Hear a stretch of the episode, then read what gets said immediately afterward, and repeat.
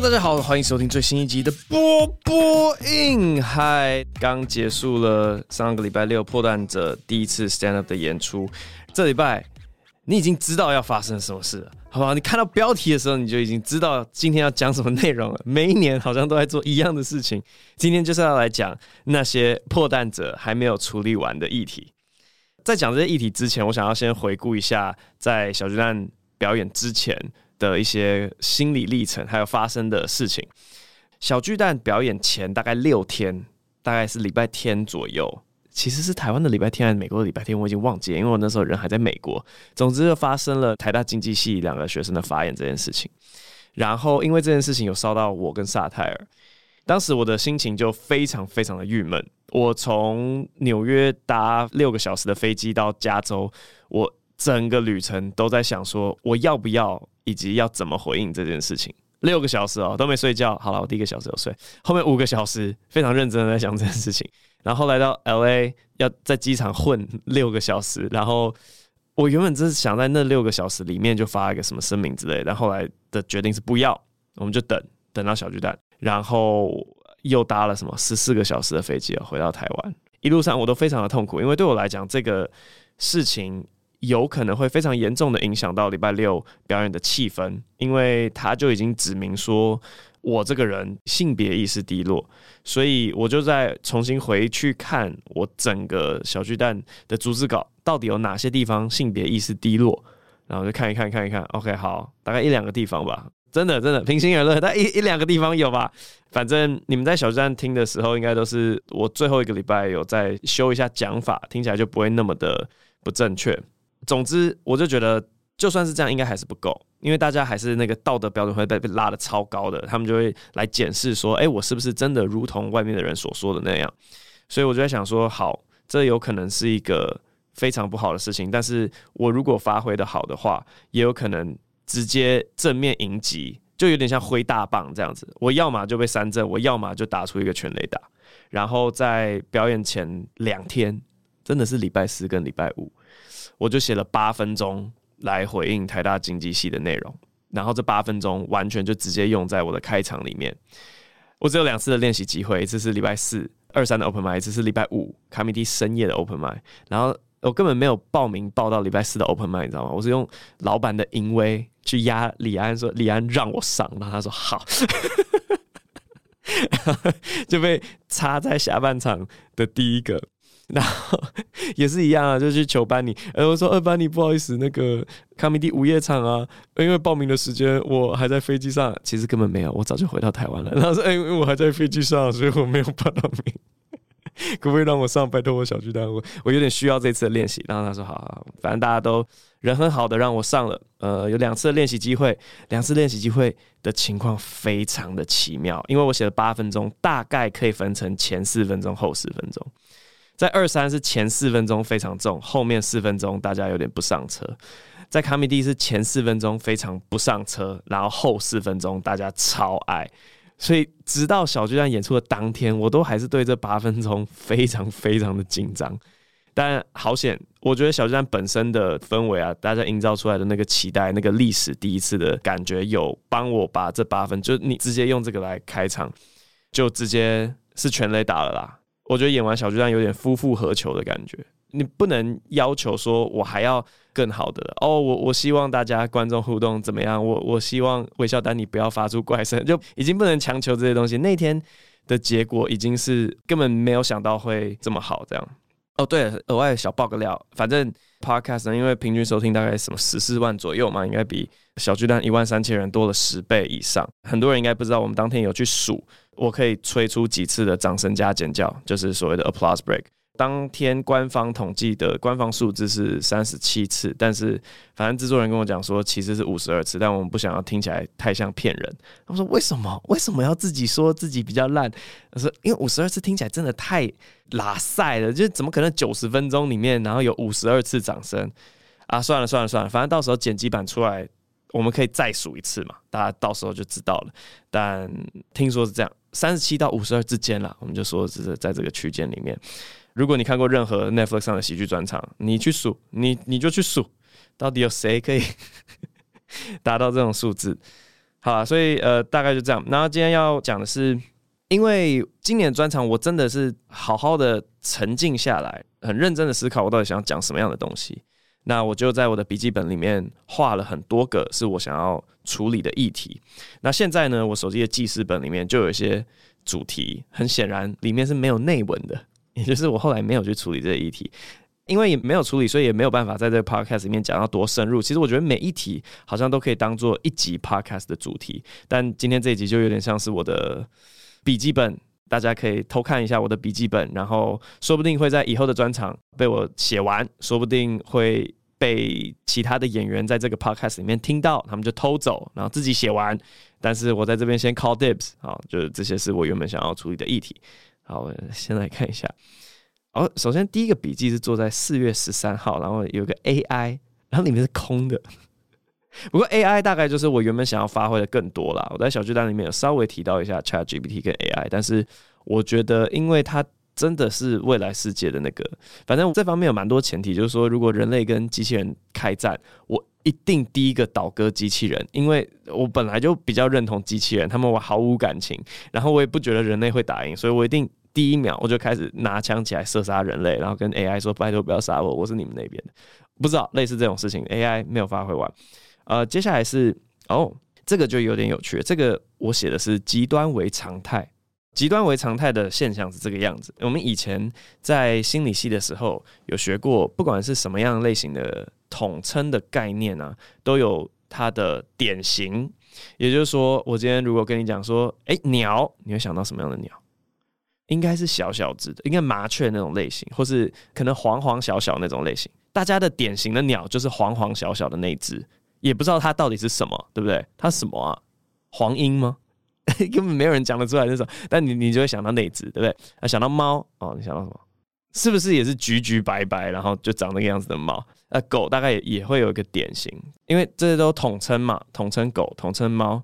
可是大家都会想到某一种典型，而这种典型呢，通常就是。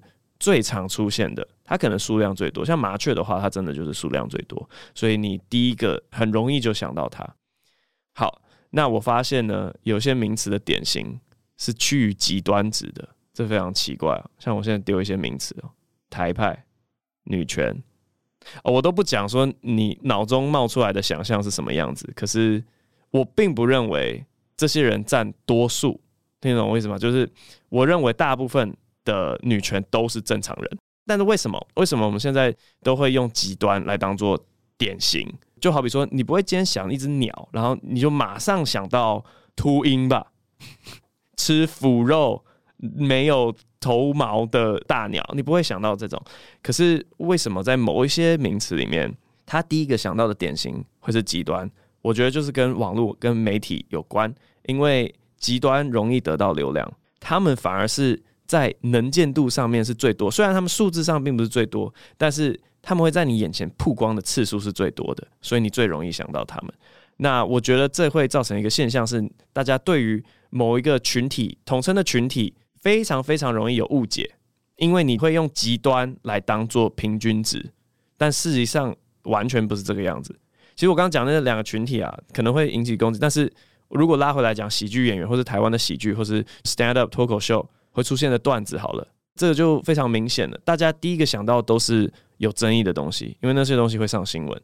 可是你随便去任何一个 open mic，你就会发现，好像真的是这样。没有，不是啦，不是啦，就是 大家都很正常。生活观察型的幽默非常多，不是大家外面形塑的那个样子。所以我觉得那个极端为常态是一个想要处理，但是今年还没有时间去好好处理的一件事情。好，我的下一个笔记呢，发生在四月十七号，上面写民族主义跟爱国主义，Holy shit！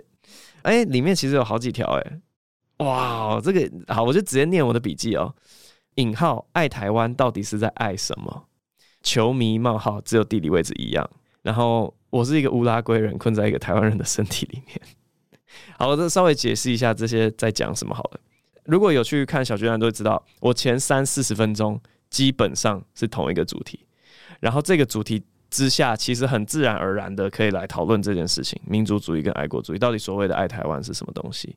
反正我在小巨蛋之前在思考的就是说，如果今天台海开打好了，有些人不上战场，好比说替代役，好比说海外华侨，他们就不回来，你会说他们不爱台湾吗？问号。好，这时候就有几种想象。如果你说替代役因为不上战场，你就是不爱台湾的话，是不是你同样的逻辑也可以拿来说不上战场的女生就是不爱台湾？好，所以这个是第一个原本想，就是这都很难处理，你懂吗？超难处理，你你随便处理一下，大家全部气到发疯。好，所以我就是全部都问句给大家思考，这样就不算爱台湾吗？如果你觉得这样不算爱台湾的话，请问你如何理解飞机上先帮自己装上维生装置，然后再去帮你小孩的这个行为？为什么不能先自己求生，再去帮助别人？因为。这件事情基本上就是这样，你难道可以说一个妈妈不爱她的小孩吗？她如果先带了自己的维生装置，然后再去弄小孩，你不会说她这样就是不爱她小孩。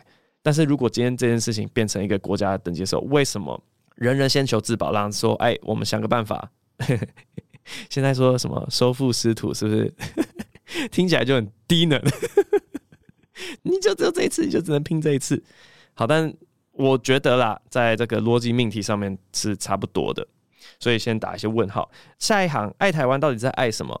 这个是我应该就是四月中的时候，我一直在萨塔尔办公室问办公室的同仁说：“我问你，你爱台湾是爱台湾，不管台湾变成什么样子都会爱台湾，还是你因为台湾现在长这个样子，以及前人的努力，所以你爱台湾现在这个样子？”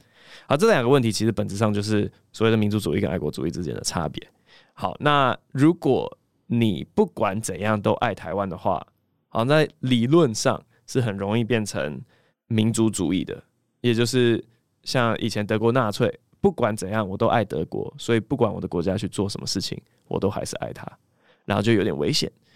但如果不这样，你是因为台湾长这个样子才爱他的话，那是不是就代表，如果他今天发生了某一个变化，好比说不是你喜欢的执政党，好比说我们现在民主嘛变集权了，你就不爱他？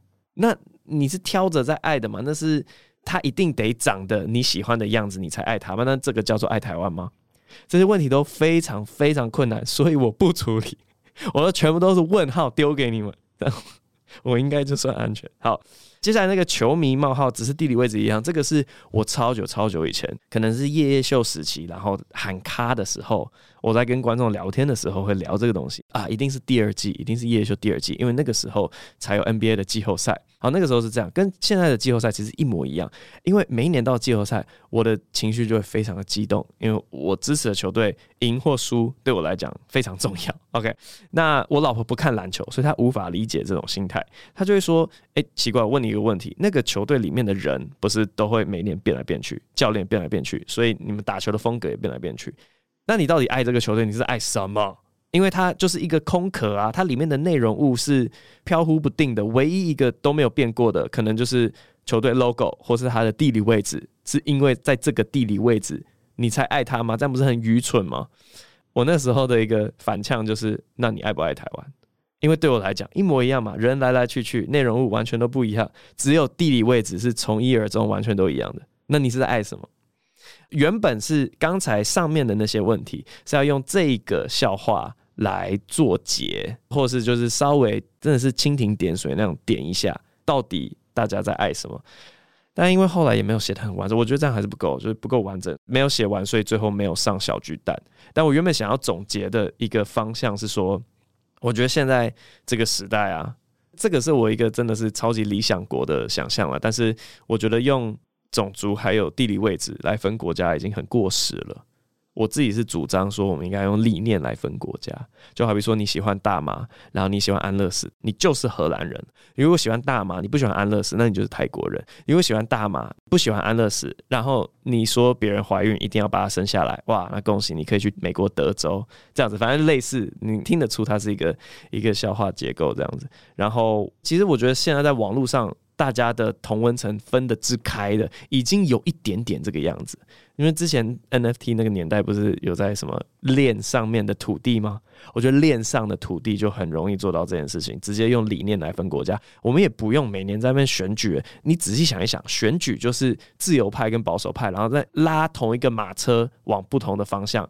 你每四年就会往一个方向走四年，然后另外一个四年如果政党轮替，你就会走回原点，因为他就会把它往回拉。所以。民主的缺点就是这样长期下来，我们就是在同一个点上面这样子拉扯、拉扯、拉扯，没有任何往任何方向前进。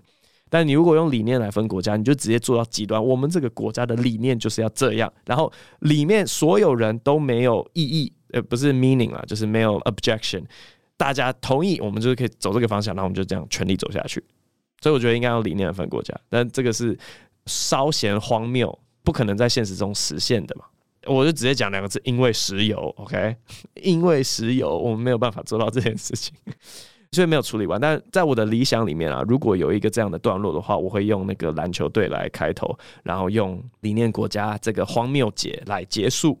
那这个荒谬节里面，就我刚念到的那个东西嘛，我原本想要用就是什么性别认同啊的词去套这种新兴国家认同的概念，就是我是一个乌拉龟人被困在一个台湾人的身体里面，因为我真的去 Google，我发现乌拉圭在做的事情我都超认同的。它大麻合法化，然后它再生能源发电占总发电百分之九十五，因为他们的水力发电超爆强，然后它有同性婚姻。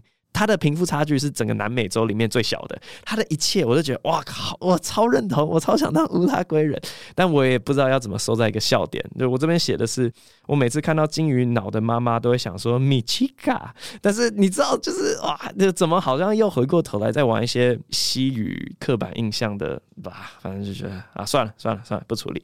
好，这个是民族主义跟爱国主义。那接下来我看到的是。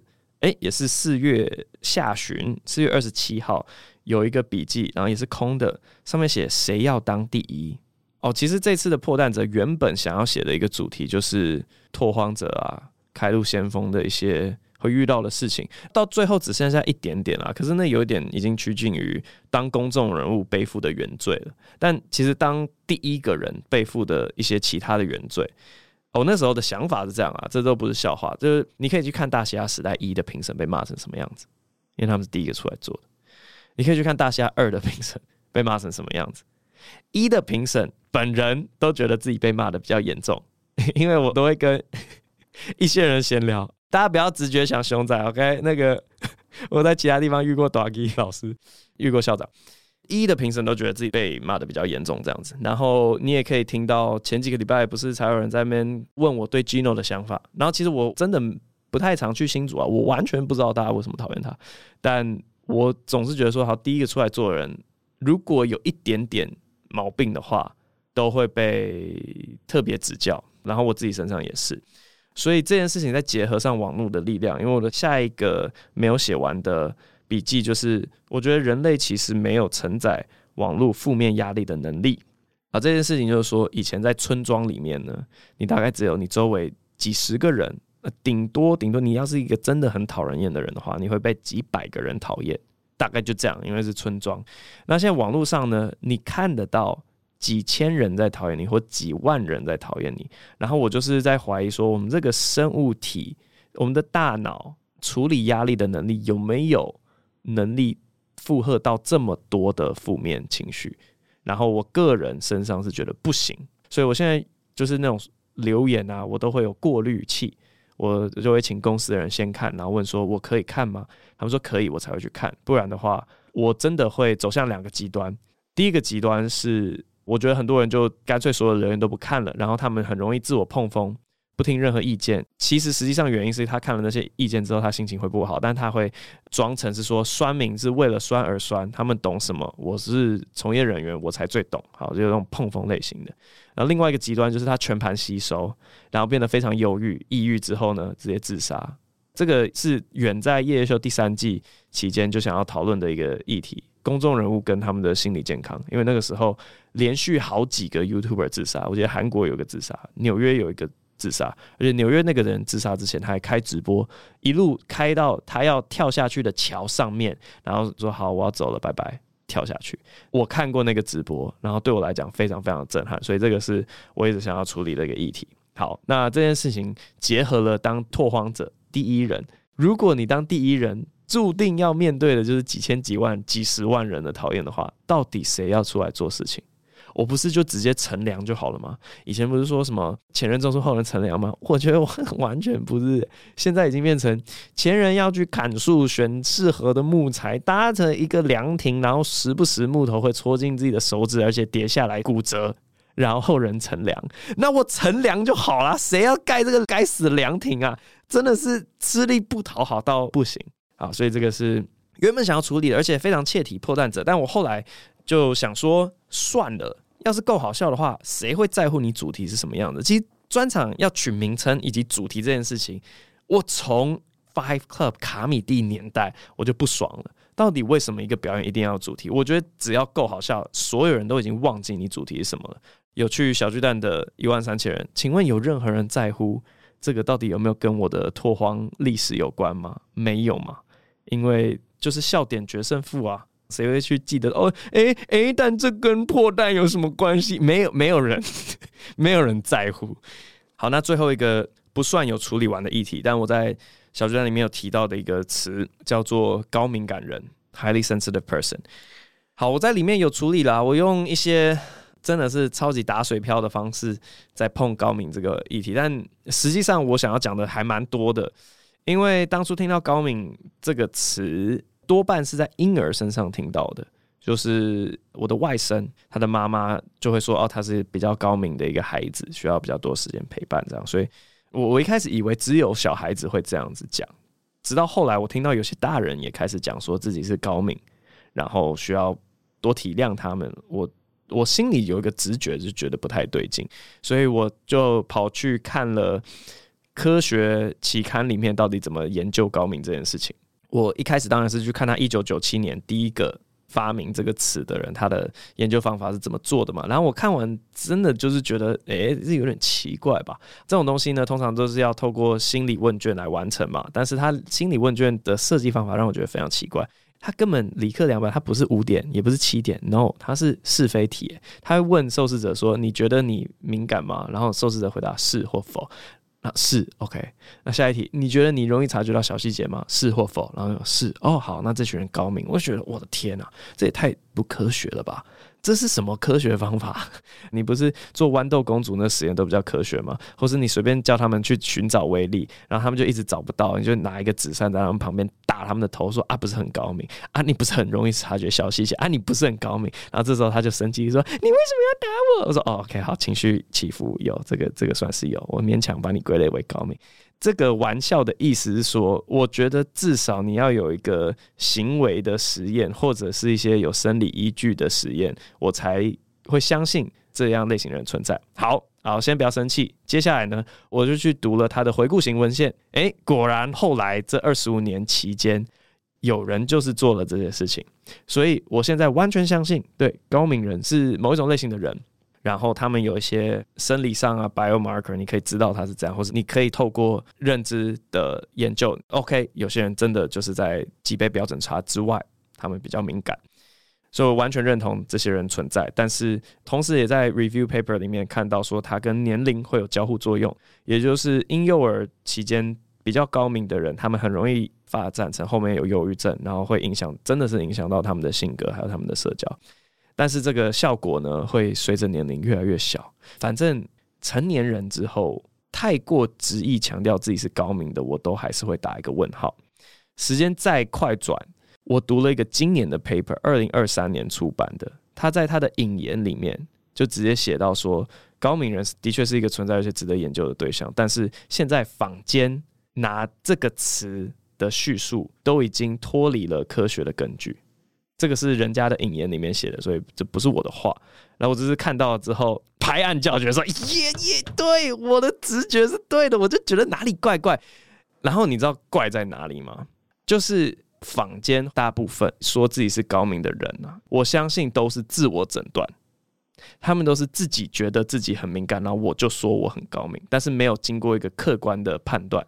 如果有个客观的量表，有个医生，有个权威，或者有个一套实验方法让你确诊高敏，那我百分之百相信你，我也会同情你。但是自我诊断的，我一律就是嗯，OK，对吧？我觉得就跟任何的心理测验一样，就是被媒体拿来引用，或是到大众之后呢，都会越来越脱离科学的证据，这样子。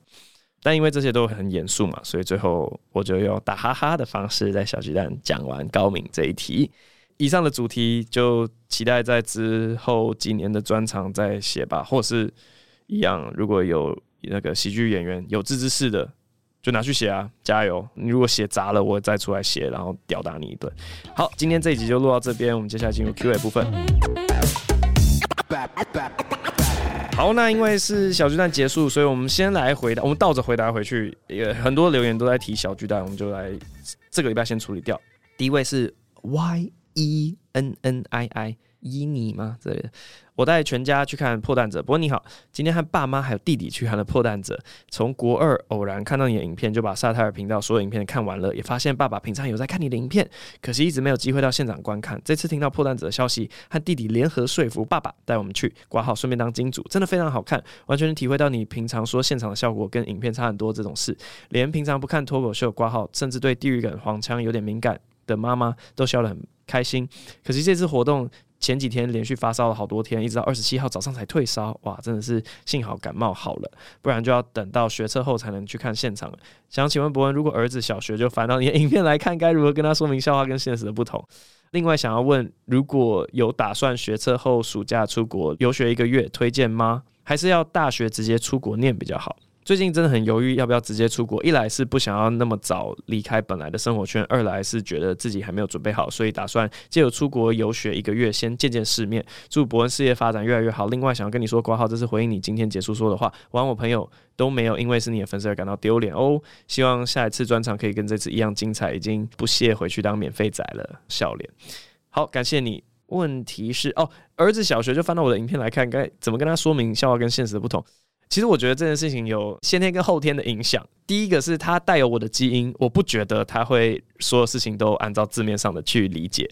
然后第二个是后天嘛，他从小跟我长大，然后一路长到小学，我也不太觉得，因为我现在就跟他很常打打闹闹的，他应该会很习惯我很常在骗他。要怎么讲这句话听起来不像家暴？有谁可以告？就是。我真的很脏，就哦，怎么了？球球不见了啊！哦啊哦，哇，原来在这里。其实就透过这个游玩，这是小白谎吧？我知道球没有不见，但我跟他讲说，哎、球球不见了啊！原来在这里。然后他可以因为前面稍微有个小的紧张，然后哎，紧张释放，哈哈哈哈！原来球还在。透过游玩，好像他就稍微可以知道这件事情了。嗯，然后接下来是那个出国游学比较好，还是大学出国念比较好？我不知道，因为我没有大学直接出过国。但是我可以稍微知道的是，一个月的心态跟直接在国外念四年的心态会完全不一样。一个月不用做任何长期的规划，你甚至是不用办信用卡，你不会考虑养任何的植物或动物，你懂吗？就是长期规划。会做的事情跟一个月差很多，所以我不觉得你一个月的游学有办法见见世面，或是真的判断有没有要出国念书。所以这个决定还是直接做比较好。那我不觉得那一个月会有任何的帮助。如果硬要补充的话，你说你自己还没有准备好吗？我觉得你把自己丢到那个环境，你就会自然而然准备好了。这是我一直非常推崇的溺水法，就是与其教一个人游泳，不如直接把他丢进水里面，他的本能会。会让他学会游泳，加油！好，下一位 Mega We，刚看完破蛋者，安安博你好，刚跟妈妈去看完破蛋者，哇，一堆跟爸妈去看的，天哪！好，想要来留言区跟你分享，我妈一进去就很兴奋，因为从来没有来过小巨蛋，吵着说要拍照被我阻止，因为到处都是工作人员跟广播宣传，馆内禁止拍照、录影、录音。看到博恩开场前那支导演的影片，我妈就说。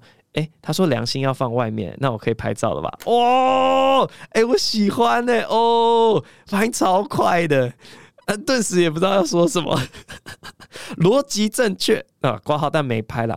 我妈一进来就一直很担心，她说到处看好像没有人像她一样那么老。挂号是我妈说要来看的，看的过程她笑得很开心，虽然很常笑在一些全场安静的地方，也不知道她在笑啥，但开心就好了。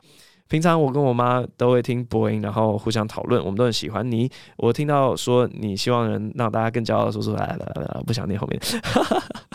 好，期待之后的作品，谢谢。我觉得你妈妈一定是一个喜剧观看经验非常丰富，所以她的笑点已经变得比较后设，她才会在一些很安静的地方笑。而且透过她前面的那个反应，我也觉得，对啊，这就是一个幽默的人啊。跟妈妈多学习，多聊聊啊！有一天你会懂妈妈的笑点。对，我大概已经懂了。我刚刚看到说她在安静的地方笑，我也笑出来。因为如果大家还记得微笑丹尼当天做的好事，我昨天才遇到丹尼，然后就说你笑是因为那是整场唯一一个。比较没中，他说：“对啊，我们所有人都在看你这个家伙到底什么时候会有任何一个笑话没中。”然后果然给我等到第大概八十几分钟的时候，有一个 诶，然后所有的演员，我觉得那一刻终于爽了一下，因为我昨天遇到丹尼的时候，他说他。看完小巨蛋，然后走出会场的时候，所有的喜剧演员脸色都铁青，就没有一个人是开心。观众纯观众都耶，刚好想你们走出来，所有的喜剧人都面色凝重，那就不说为什么了。反正我笑话没中的时候，他们反而很爽。好，就是这样子。下一位后臀看完破蛋子立马来留言，从演出开始到此时此刻，一直想知道伯恩在蛋里面待了多久，是从。开放进场就已经在上面等了吗？还是站着？这是整场演出最惊艳的部分。靠腰，演出内容够不用说，肯定是好笑的。这是我第一次到小巨蛋看演出，就献给伯恩了。只能说现场真的比较炸。恭喜完成人生的第一个里程碑吗！祝伯恩全家身体健康平安。感谢你待了多久？不告诉你。进场前就等了吗？不告诉你。一直站着吗？对，一直站着。第三个问题我就可以回答。然后恭喜完成人生一个里程碑吗？这边我也想要分享一下演完之后的一个情绪，我觉得还蛮妙的。就是过去几年呢，我们都一直想要上 Netflix，可是这次小巨蛋演完，我有一种感觉是上不上 Netflix 好像已经不重要了。我总感觉这跟自卑还有有自信有某种程度的关联。就是我觉得我已经完成了一个一个东西，然后这个东西是我觉得 OK 的。那我就不太需要其他的客观的嘉奖来证明说这是一个好东西，因为我心里面已经觉得 OK 了。反正我演完的心态有点是这样子。对我来讲，如果 Netflix 没有买的话，我就是在这个世界上放了一个珠宝这样子。然后未来的人呢，有一天可能就可以发现这个珠宝，然后他们就可以看得很开心。但如果没有发现的话，也无所谓，因为我已经放了一个珠宝的那种感觉。不知道有多少人可以听得懂我在讲什么。好，下一位。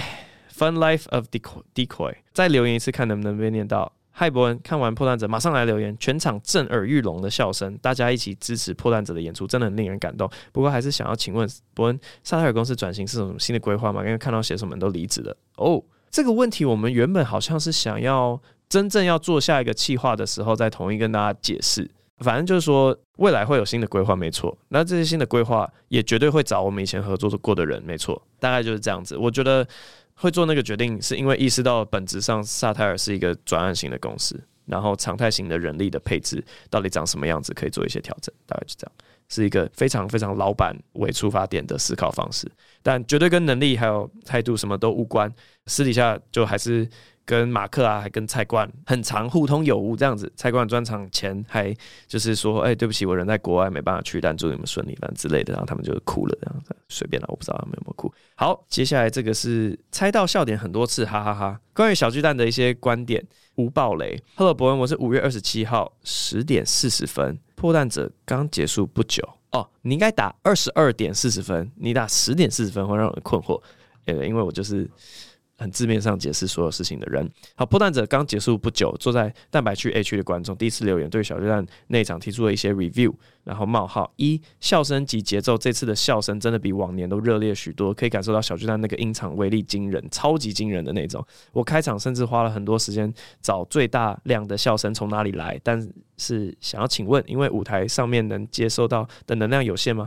观众的反应超级热烈，左右都笑得跟什么一样，但感觉笑才刚开始，好像就被突如其来的下半句话打断，导致才笑出来就频频遭打断的观感很差，不知道是什么原因导致的。之前有提过，场地越大越难抓节奏，不知道是不是因为这个原因导致。诶、我先回答这一题好了。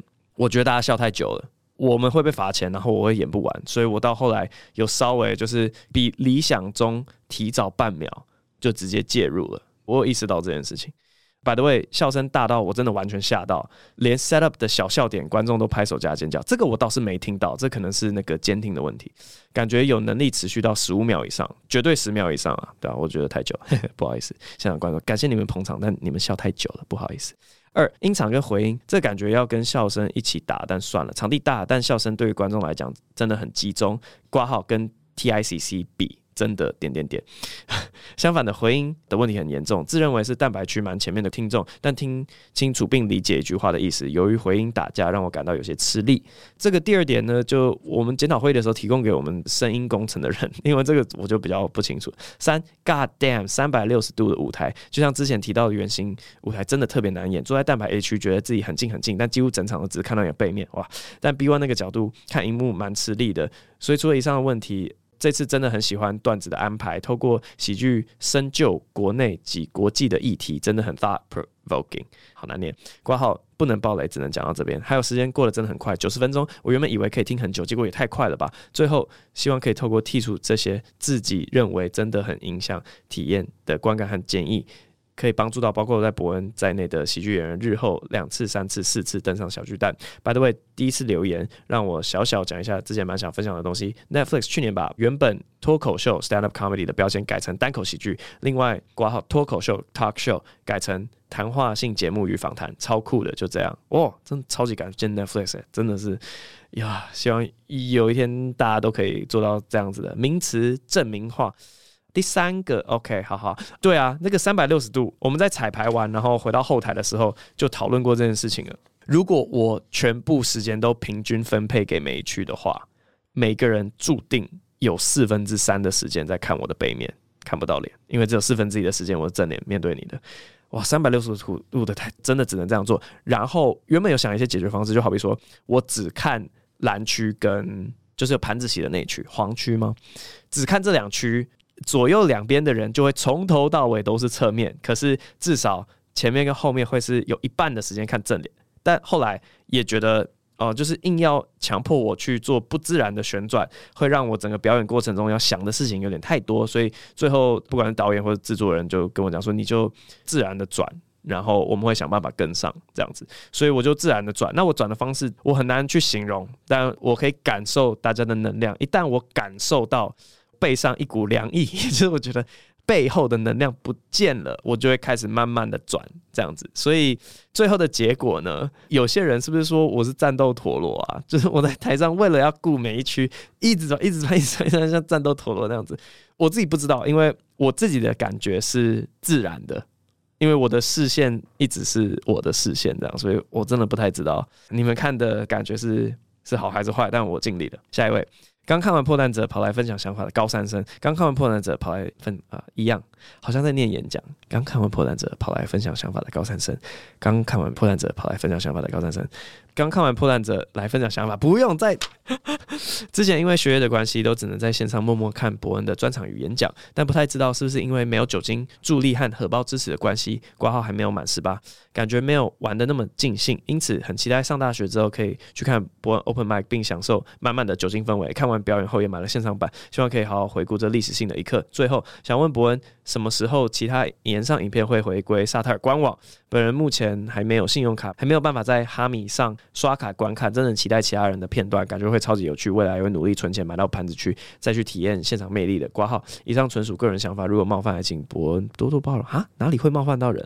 哪里会冒犯到我？哈，我以后会努力，真的没差啦。就是 好挂号，希望不要被骂惨。题外话，目前自己最喜欢的是三种标准，希望博恩讲师可以再办一次演讲，也祝博恩事业顺利，家人万事平安。好，感谢你。炎上的其他影片什么时候回归沙特尔官网？诶、其实我昨天才在看自家平台的会议记录，诶，我只能说好像快了哦，好像是这样，我不太确定。然后最喜欢的是三重标准，这个也很有趣。我大概都有看一下每个人的回应这样子，然后几乎九十几趴的回归观众都说最喜欢的是破蛋者，但是有一些人说还是最喜欢双声道，然后你一个人说还是最喜欢三种标准，所以就。还是蛮酷的，因为我真的觉得这三个是完全不同类型的东西：演唱会、演讲跟纯的 stand up comedy。的确，观众那边我觉得偏好会有所不同。有些人可能就真的比较喜欢演唱会，他真的就比较不喜欢 stand up 嘛。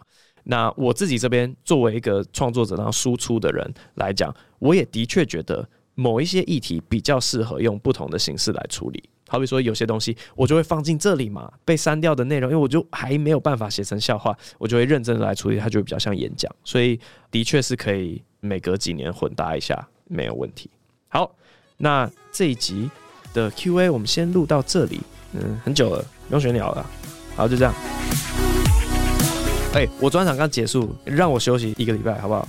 没有鸟，下礼拜再说。今天先录到这边，下次再见，拜拜。